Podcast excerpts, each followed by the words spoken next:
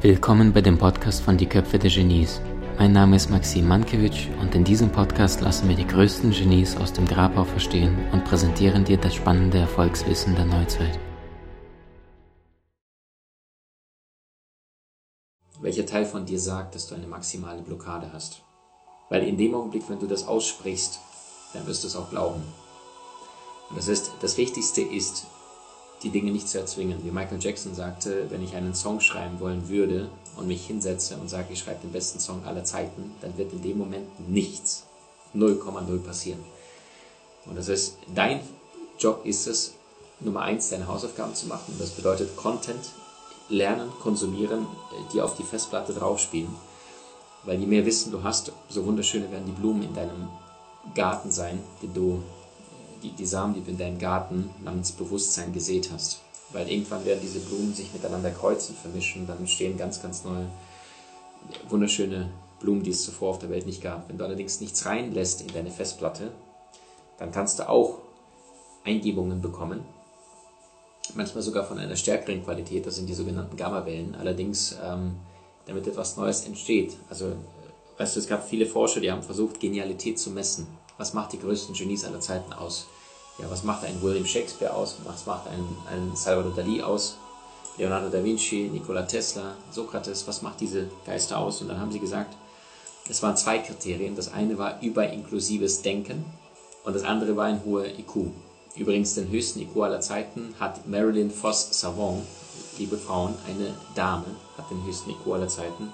Und die Frage, die ihr gestellt worden ist, warum bist du so schlau, Marilyn, beantwortete sie nur mit, ähm, ist es vergleichbar mit einem Orchester?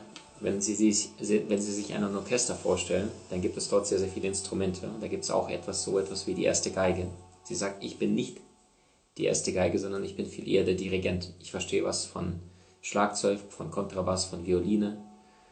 Ähm, aber ich kann nicht wirklich ein Instrument in der Tiefe spielen. Und das heißt, äh, Punkt Nummer eins ist, du brauchst starkes Wissen. Ja, also, dass du deine Bewusstseinsnetze derart voll machst mit unterschiedlichem Content. Das ist der Grund, warum ich Da Vinci so sehr liebe, weil der Mann im 15. Jahrhundert lebte und damals so viele Lebensbereiche miteinander verzahnt hat, wie kaum einer nach ihm. Ähm, und, und sich nicht einfach ausgeruht hat und sagt, ja gut, ist halt blöd, bist im falschen Jahrhundert zur Welt gekommen, dann, dann kannst eh nichts machen in diesem Leben, sondern er hat angefangen zu forschen und Experimente durchzuführen, die die Menschen in der heutigen Zeit erst durchführen. Verstehst du? Und hat damals schon bahnbrechende Dinge für sich festgestellt. Wenn du so möchtest, einer, der wissenschaftlich gearbeitet hat und damals Leichen aufgeschnitten hat, um zu schauen, wie denn der menschliche Körper von innen aussieht. Also, das eine ist, äh, was ein Genius ausmacht, ist ähm, ein hoher IQ. Ja? Jetzt sagen viele Menschen, naja, das ist äh, zum Teil genetisch vererbbar oder größtenteils genetisch vererbbar. Hm, stimmt nicht wirklich. Also unsere heutigen Zellenforscher sagen, dass nur maximal 40 bis 50 Prozent dessen, was du von Eltern vererbt bekommst, du auch wirklich am Ende bist. Die anderen mindestens 40 Prozent hast du selbst in der Hand.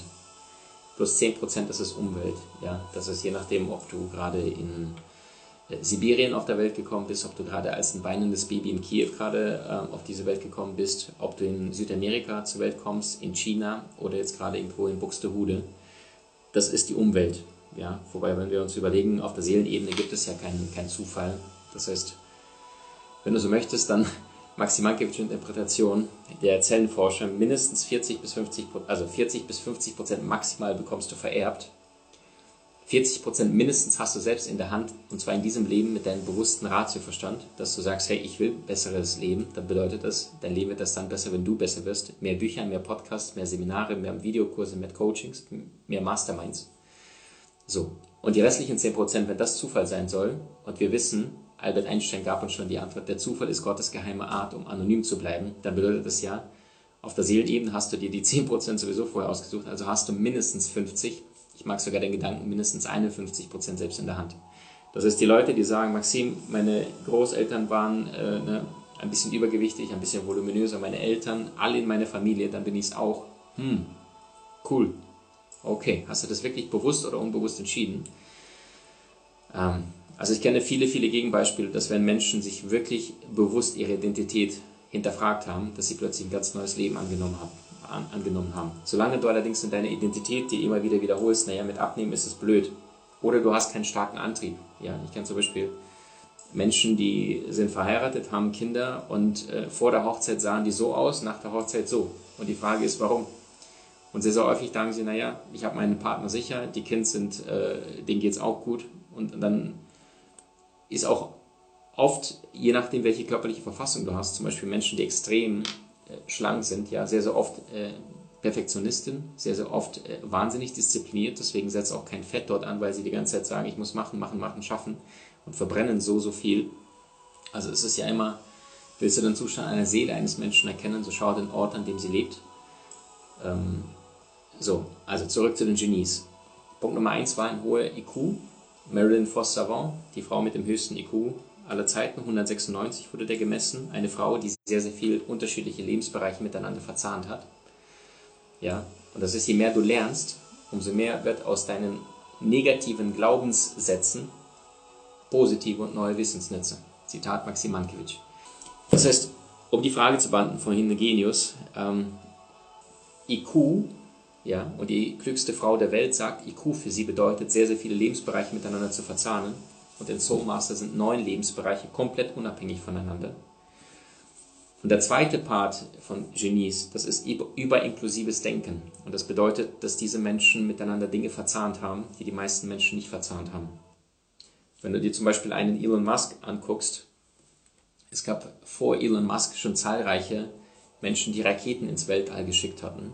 Aber keiner kam auf die Idee, was passiert denn jedes Mal, ist die Rakete drüben weg im Weltall und dann fällt sie dann noch irgendwann mal ins Wasser, wenn sie wieder Richtung Erde unterwegs ist. Das war's, wir können die nicht retten, kostet sehr viele Millionen Geld. Dann hat er gesagt, wie wäre es, wenn wir Raketen wieder rückwärts auf der Erde landen lassen? Das heißt, was hat er verbunden? Das, was wir quasi auch mit normalen Fahrzeugen auch können. Ja, wir können auch rückwärts einparken, wir können auch in den Parkplatz zurückfahren. Das heißt, er hat A plus B verbunden für das, was vorher alle gesagt haben, geht nicht. No way. Es ist nicht möglich. Ja. Was hat Leonardo da Vinci ähm, im 15. Jahrhundert gemacht? Der hat mit den vorhandenen Mitteln und die waren sehr beschaulich, sehr, sehr begrenzt, hat er gesagt, hey, dann baue ich halt einen Prototyp von einem Fallschirm, und zwar noch bevor die Menschen fliegen konnten. Und das hat er dann mit Holzbalken gemacht, die 80 Kilo schwer waren, und einem Stoff, den man in Italien damals vorfand, der das relativ robust war. Und das, waren, ähm, das hat er zu einem Zelt gespannt und, und hat quasi das, äh, hatte nicht diese hohe, also jetzt nicht die Möglichkeit gehabt, von einem hohen Berg zu springen, ja, weil wenn es nicht funktioniert hat, dann wärst du gestorben. Aber Adrian Nicholas, ein britischer Fallschirmspringer, hat es im Jahr 2000 das ausprobiert und das Ding hat funktioniert. Und dafür musste er allerdings mit einem Hubschrauber auf 3000 Meter Höhe hochgebracht werden und dann wurde das Seil durchgeschnitten und dann begann er auf diesem, mit diesem Zelt mit 80 Kilo Holzbalken ja, am Außen, am Rand, äh, entsprechend langsam runterzuschweben. Und dann sagte er am Ende, als er dann ankam, äh, im Vergleich zu einem normalen Fallschirm fühlte sich der Fallschirm von Leonardo da Vinci an wie ein, wie ein ähm, Heißluftballon. Es war geschmeidig, es war sanft, es war nicht so ein Windsturm und plötzlich hat es sich irgendwo hingetrieben, sondern er sagte, ich habe relativ viel und gleichmäßig äh, Kontrolle gehabt über den Fallschirm. Und die Frage ist, wie kommt so ein Mensch im finsteren Mittelalter auf die Idee, zu fliegen? Und viele andere nicht. Und das ist das, was ein Genius ausmacht, laut, laut der Wissenschaft. Überinklusives Denken, das heißt Dinge miteinander zu verbinden, die nicht zusammengehören. Und daraus entsteht dann radikale Innovation. Ja, frühe Videokassette, radikale Innovation, eine DVD, ganz neues Format. Und von 10.000 Erfindungen sind wahrscheinlich 9.900 Weiterentwicklung von Ideen. Wie Henry Ford sagte, nicht mit Entdeckungen, sondern mit Verbesserungen macht man ein Vermögen. Henry Ford sagte, wenn ich die Menschen gefragt hätte, was sie sich damals wünschten, dann hätten sie geantwortet, schnellere Pferde. Und Henry Ford hat dann sein Modell T ins Leben gebracht und äh, dafür gesorgt, dass Menschen äh, automobil, also auf Autos, auf, in Serien fahren konnten. Was macht die allergrößten Genies aus? Sie hatten herausragende Ideen und kamen auch in die Umsetzung. Und genau deswegen bekommst du nach über 20 Jahren des Schreibens mein allererstes Buch Soul Master ab sofort im Handel.